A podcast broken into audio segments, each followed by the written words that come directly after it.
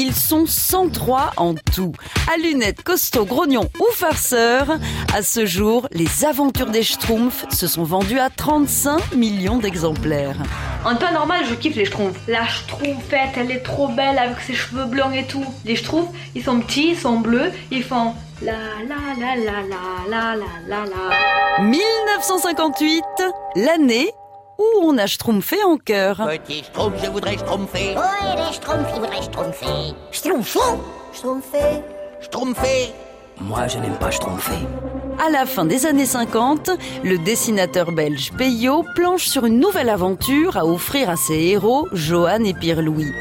Il part sur l'idée d'une flûte enchantée qui fait danser tous ceux qui l'entendent et intègre à son histoire les créateurs de l'instrument magique. Des lutins bleus à bonnet blanc vivant dans un village de champignons et parlant un drôle de langage schtroumpf. C'est une révolution. Eh, c'est bizarre, on est habillés de la même couleur que les keufs. Ah, c'est normal, on est des schtroumpfs. L'été précédent, Peyo a passé ses vacances avec son copain Franquin, le père de Gaston Lagaffe.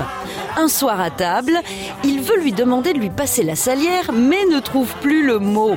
Alors il lui dit euh, Passe-moi le schtroumpf. Et Franquin lui répond Mais bien sûr, je vais te le schtroumpfer. La conversation se poursuit en schtroumpf jusqu'à la fin du repas. À partir de 1959, les petits hommes bleus commencent à vivre leurs propres aventures. Ils conquièrent l'Europe et décollent pour les États-Unis à la fin des années 70.